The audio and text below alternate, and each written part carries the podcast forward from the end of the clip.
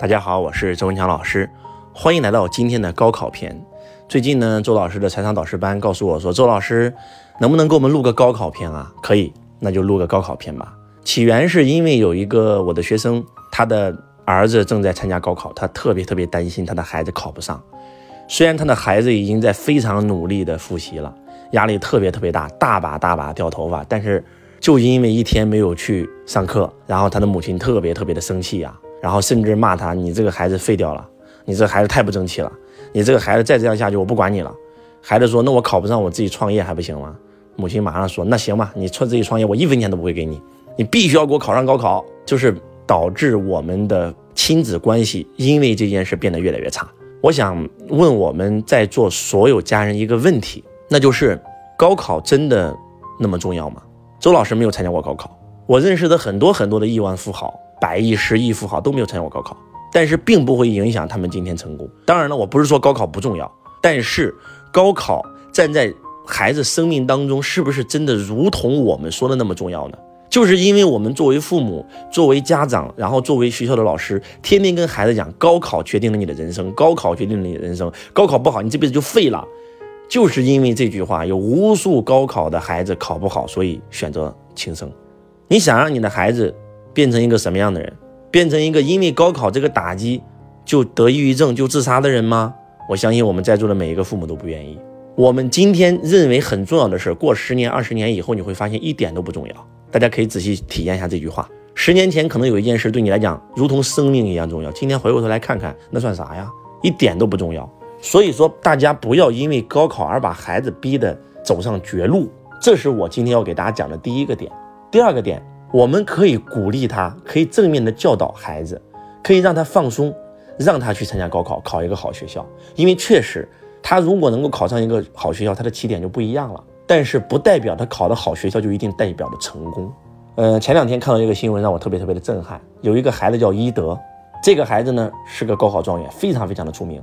他的父亲离婚以后呢，就天天陪着这个孩子，叫伊德父亲，然后开微博，然后把他育儿知识全部分享出来。他的孩子从幼儿园到小学到中学到高中到大学，一路成绩都非常好，后来都考上了国外的名校，出国留学了。然后他把他的孩子从小所有的一切都做成了博物馆，他穿的鞋子，呃，写的笔记，然后在网上教大家如何培养孩子成才。很多的粉丝啊，上百万的父母跟他学习呀，大家都认为伊德是成功的。但是你们知道发生了什么事情吗？那就是这个孩子在国外留学不到一年的时间自杀了。因为他父亲的爱让他感觉到窒息，他虽然考上了名校，但是他自杀了。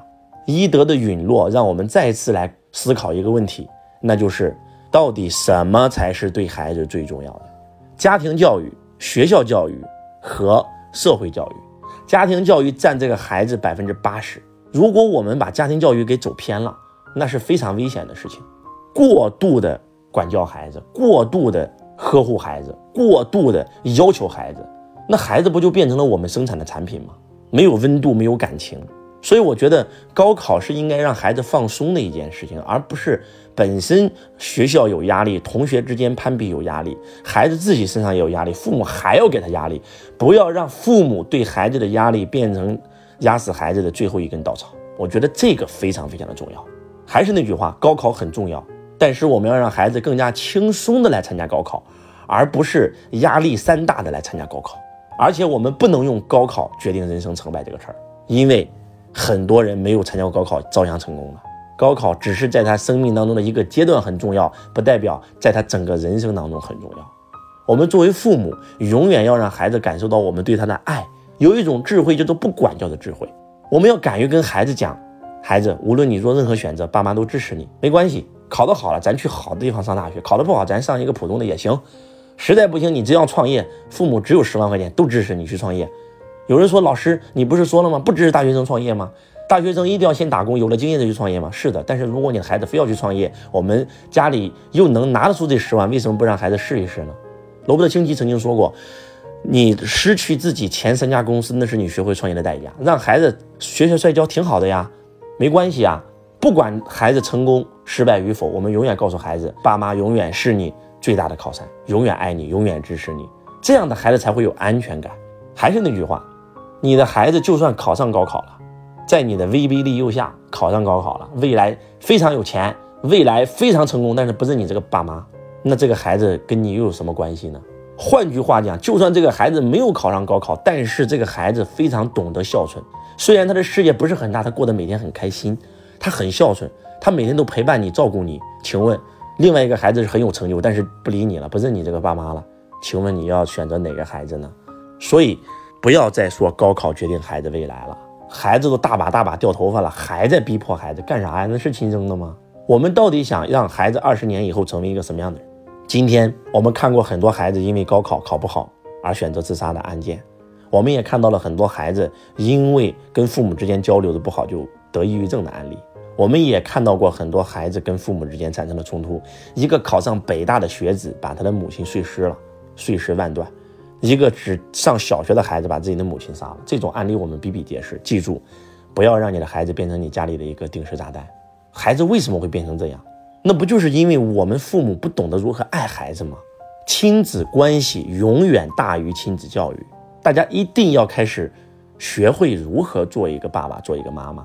永远给孩子的是正面的管教，永远给孩子的是积极鼓励支持，而不是从小指责谩骂。考不好打骂，你知道吗？我有一个学生跟我讲了一件事，让我特别特别的震撼。